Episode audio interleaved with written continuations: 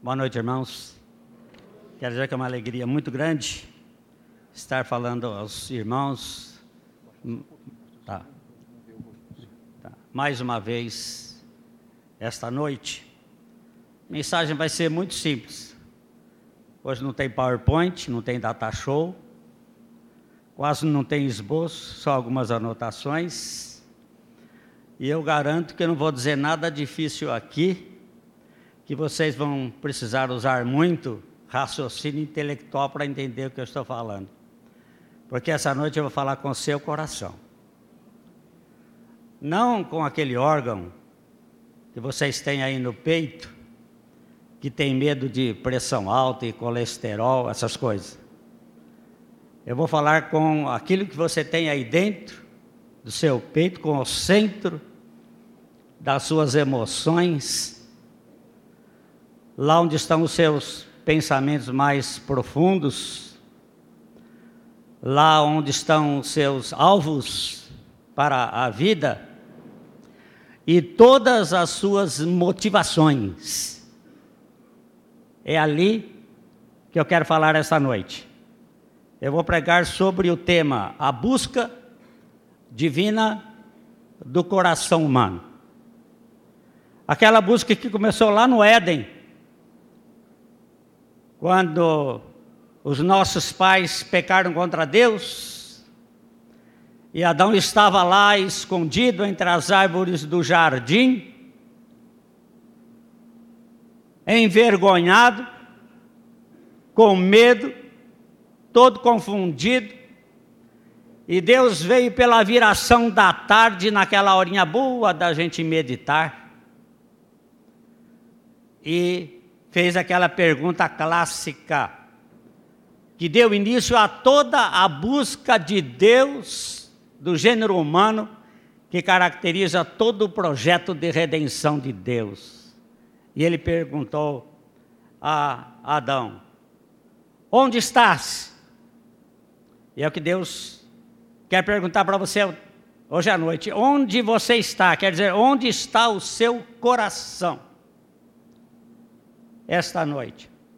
Quero que vocês abram a Bíblia, e vocês vão abrir a Bíblia muitas vezes hoje, vão ler muitos versículos, em 2 Crônicas, capítulo 16, versículo 9, a primeira parte do versículo.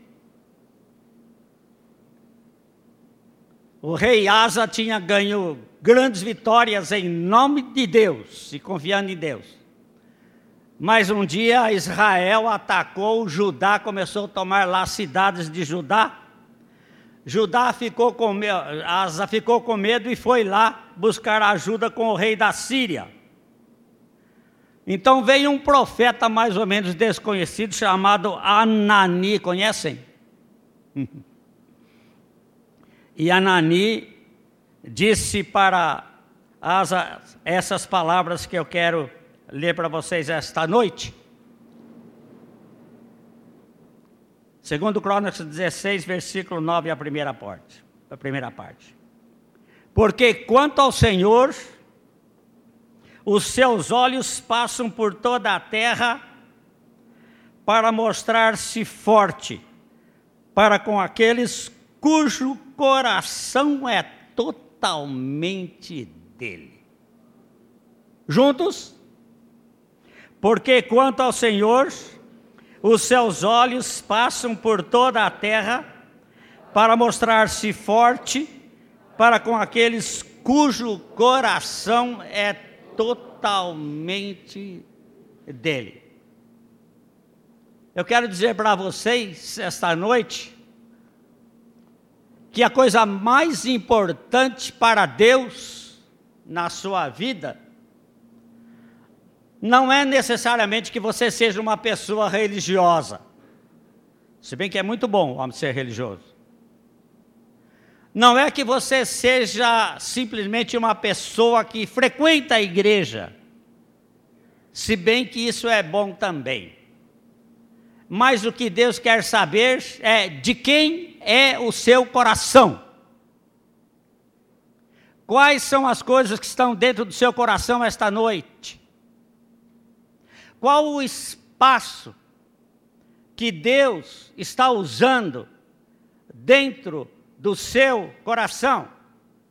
A coisa que Deus mais quer de você é o seu coração, o seu eu interior todo dedicado e todo consagrado a Ele. Uma outra passagem paralela, e agora são palavras de Jesus, que estão dizendo mais ou menos a mesma coisa, está lá em Marcos, agora no Novo Testamento, Marcos capítulo 12, os versículos de 28 a 30.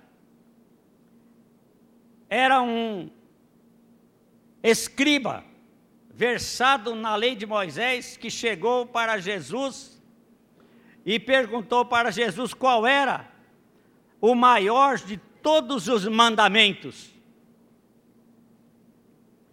Versículo 28, 29 e 30.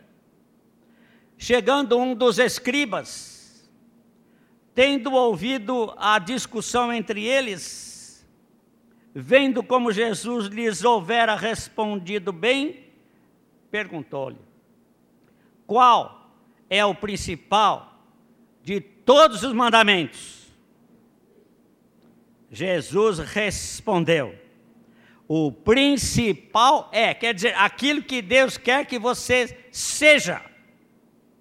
Ele não vai falar aqui de religião, ele não vai falar aqui de todo cerimonial, ritualismo,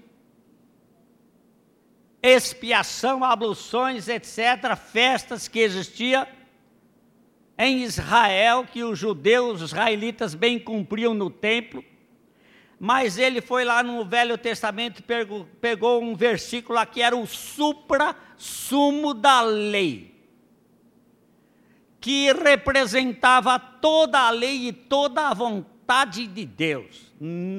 Hoje, para nós, nós diríamos o supra-sumo da religião. E ele disse: Ouve, ó Israel, o Senhor nosso Deus é o único Senhor. Amarás, pois, se querem continuar comigo, continuem juntos. Amarás, pois, o Senhor teu Deus de todo o teu coração de toda a tua alma, de todo o entendimento e de toda a tua força. É isso que Deus quer de você, de mim e de todos nós esta noite. É muito interessante que a gente guarda e muito bem guardado os nossos pertences. Você guarda a sua casa, você fecha, você tranca, você põe corrente, fechadura, cria cães de guarda para guardar a sua casa, põe alarme, cerca elétrica para guardar, você guarda o seu carro, fecha, põe alarme, você guarda a sua carteira, você guarda o dinheiro, você guarda toda a sua propriedade, porque você não quer perder nada e faz muito bem, está muito bom, nada contra isso. Mas o mais importante, talvez você não esteja aguardando. Provérbios, capítulo 4, versículo 23. Abram lá. Vamos lá? Sobre tudo que se deve guardar, guarda o teu coração, porque dele procedem as fontes da vida. Eu me lembro um corinho que eu cantava logo no início da minha conversão. Nunca mais ouvi. Guarda com toda diligência o teu coração. Guarda com toda diligência o teu coração, porque dele procedem as fontes da vida, porque dele procedem as fontes da vida. Guarda o teu coração. Tem muita coisa querendo entrar aí. Tem muita coisa querendo se aninhar aí. Tem muita coisa querendo se arraigar aí. E você precisa trancar o coração, você precisa fechar, você precisa pôr chave. você precisa pôr alarme. Ah, se a gente tivesse um alarmezinho espiritual, que quando o inimigo rodeasse, então as coisas bonitas, fascinantes deste mundo rodeasse, querendo entrar no nosso coração, tomar conta. Se aquele alarme tocasse lá, acendesse uma lâmpadazinha vermelha, que bom, precisa pôr alarme. Porque, sobretudo, o que se deve guardar, guarda o teu coração, porque dele procedem as fontes da vida. Eu quero mencionar para vocês essa noite algumas coisas que gostam de entrar no nosso coração e tomar o lugar de Deus. Não deixar ali espaço para Deus. Falar primeiro das, daquelas coisas que são conhecidamente erradas que a Bíblia diz em letras garrafais, que é errado, a sociedade confirma que é errado, não só a sociedade brasileira, mas qualquer sociedade no mundo, lá no Japão, lá na Europa, lá nos Estados Unidos, lá no meio dos índios, os índios xerentes dizem igualmente conosco, que essas coisas são erradas. E você ainda deixa essas coisas entrar lá dentro. Mentira, falsidade,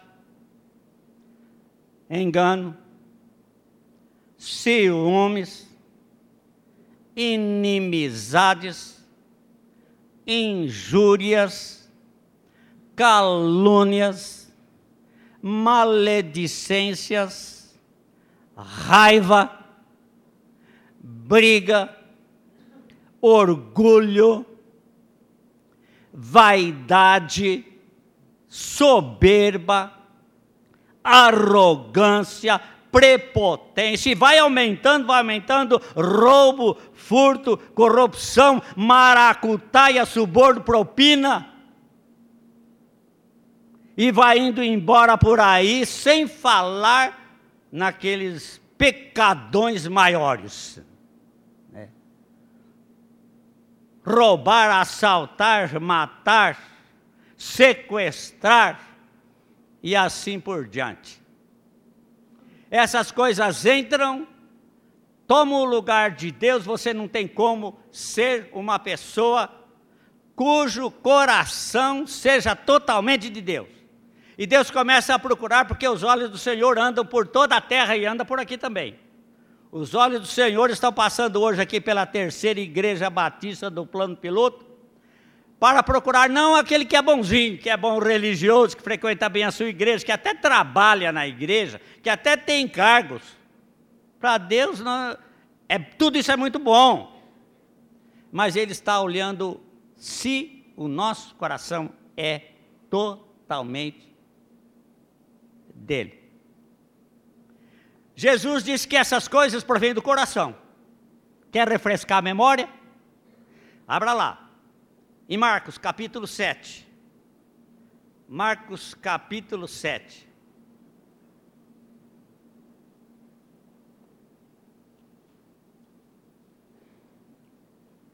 Versículos 21 a 23.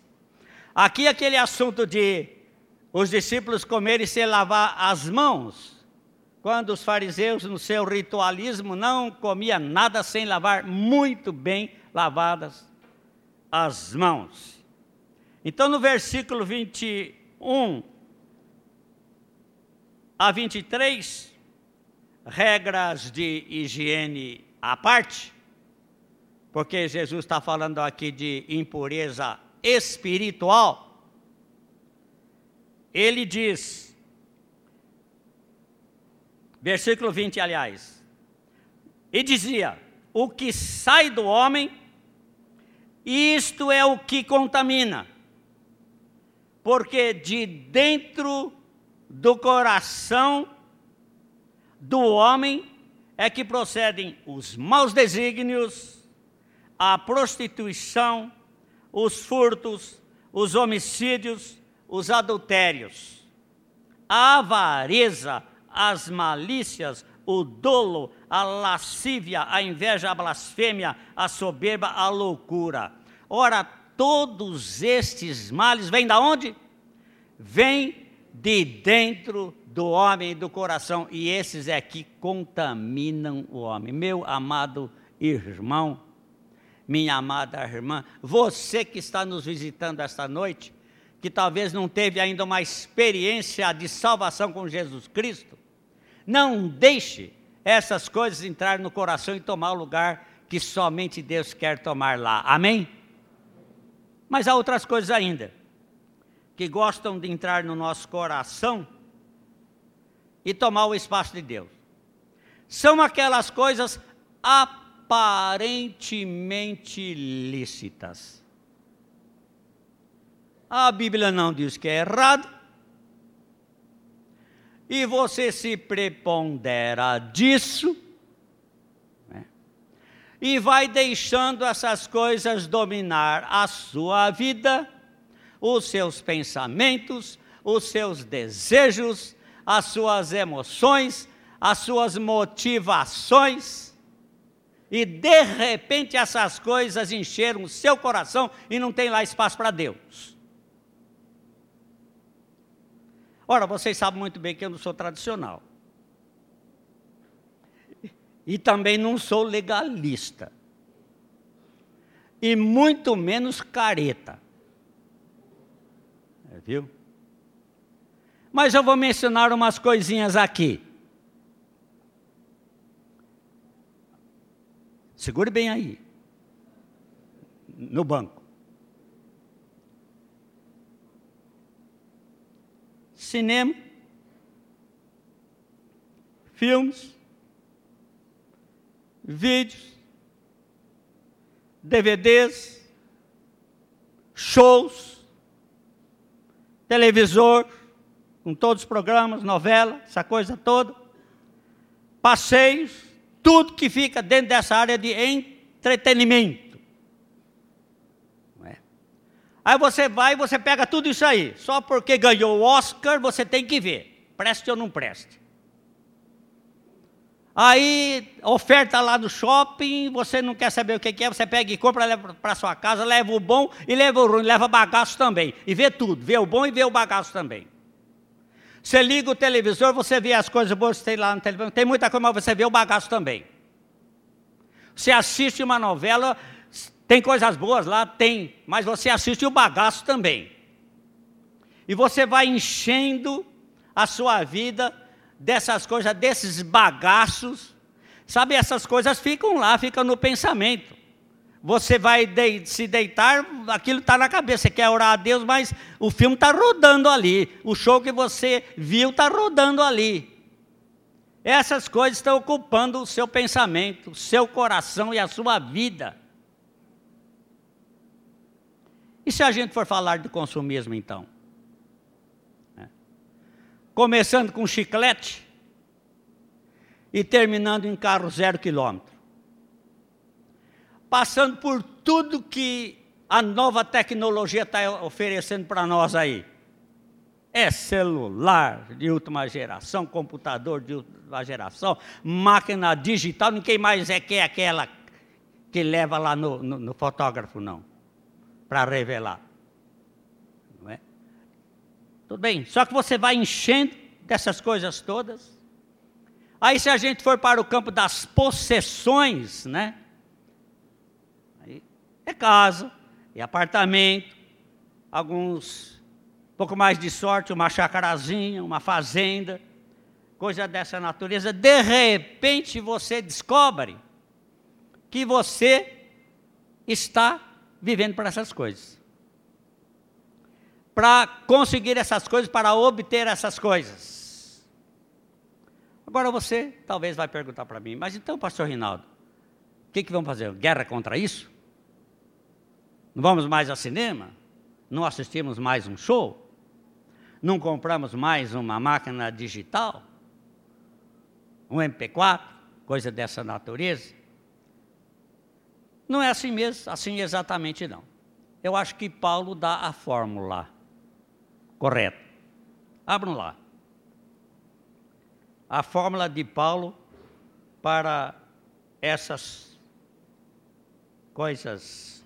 É, agora deixa eu ver onde é que eu coloquei aqui.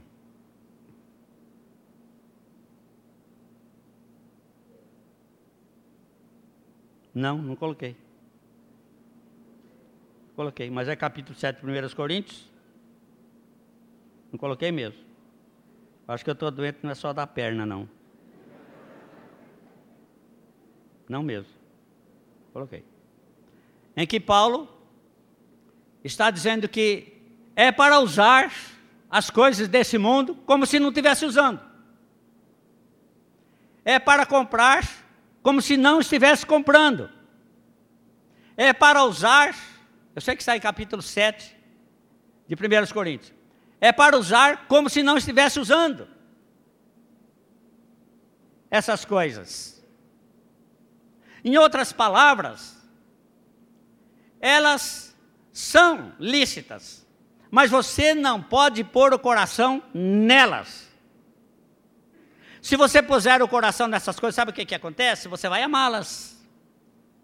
Agora leia lá comigo, esse aqui eu não esqueci não. 1 João 2, 15 a 17. Primeira carta de, do apóstolo São João, no capítulo 2. 1 João 2.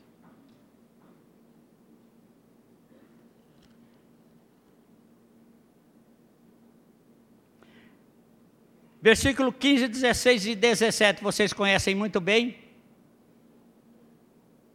E vão ler comigo. Não ameis o mundo, nem as coisas que há no mundo. Se alguém amar o mundo, o amor do Pai não está nele. Porque tudo que há no mundo, a concupiscência da carne, o desejo, seria melhor, o desejo dos olhos e a soberba da vida, não procede do Pai, mas procede do mundo. Ora, o mundo passa, bem como todos os seus desejos. Aquele, porém, que faz a vontade de Deus permanece para sempre. Amém, meus amados irmãos? A coisa é mais ou menos assim. Vamos dizer que você está sentado na poltrona vendo aí um DVD de um show de Elba Ramalho. Se você conseguir olhar para Elba Ramalho lá cantando. E dizer para ela, ela, para ela, querida Elba, você canta muito bem, eu gosto da sua música, estou curtindo a sua música, mas os meus olhos estão olhando além de você, além desses instrumentistas que estão tocando aí atrás, acompanhando o seu show, da bateria, de tudo que está aí, além do palco, além do teatro, meus olhos estão olhando lá longe e o meu coração está lá longe. Amém, amados irmãos? Meu coração está lá longe e o meu coração não está aí. Agora, se você estiver ouvindo a Helba Ramalho, e tão empolgado, empolgada com aquele show, querendo comprar tudo quanto é DVD de Elba Ramalho, muito obrigado. O irmão trouxe aqui, 1 aos Coríntios, capítulo 12. A capítulo 6, versículo 12, se alguém quiser anotar. Aliás, está tudo aqui no meu pendrive eu acho que eu, na hora, uma das cópias que eu fiz aqui eu perdi, mas eu garanto que aqui no meu pendrive ela está. Sou moderninho também, né? Amém? Mas se você está aí ouvindo a Elba Ramalho, você está tão empolgado, empolgado com a Elba Ramalho, querendo comprar tudo quanto é CD de Elba Ramalho, você está aí com aquela euforia, assistindo Elba Ramalho, como aquelas mocinhas que estão lá perto, quase agarrando Elba Ramalho, com aquele frenesi todo, com aquela loucura toda. Teu coração está ali, meu irmão, minha irmã. É isso é que faz a diferença. Vamos dizer que você está sentado na sua poltrona assistindo o Flamengo jogar. O Vasco, Botafogo, Corinthians, São Paulo, qualquer time dessa natureza. Não vou falar de seleção brasileira, não. Paraguai nem se falar. E você pode dizer, meu amado Flamengo, meu amado Vasco, meu amado Corinthians. Pode falar meu amado esporte também lá do Recife, se quiser, ele, campeão da Taça Brasil. Se você conseguir falar, meu amado time de futebol, gosto de você, canto o hino, mas meu coração está além de você além do Maracanã, eu estou olhando lá para frente. E lá para frente eu tenho um novo céu, uma nova terra esperando por mim. Eu tenho o reino de Deus lá esperando por mim. Se você puder fazer isso, aí você pode assistir Flamengo, não tem problema não, perca ou ganha.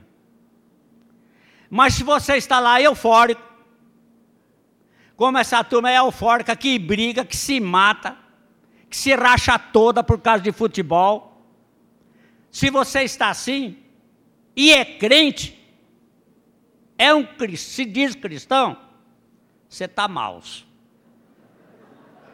Você está mal. Você pode ser, ter dez em Flamengo, mas é zero com Deus. Porque teu coração não está em Deus. Deus não está tomando completamente o seu coração. Quanto ao consumismo, é a mesma coisa.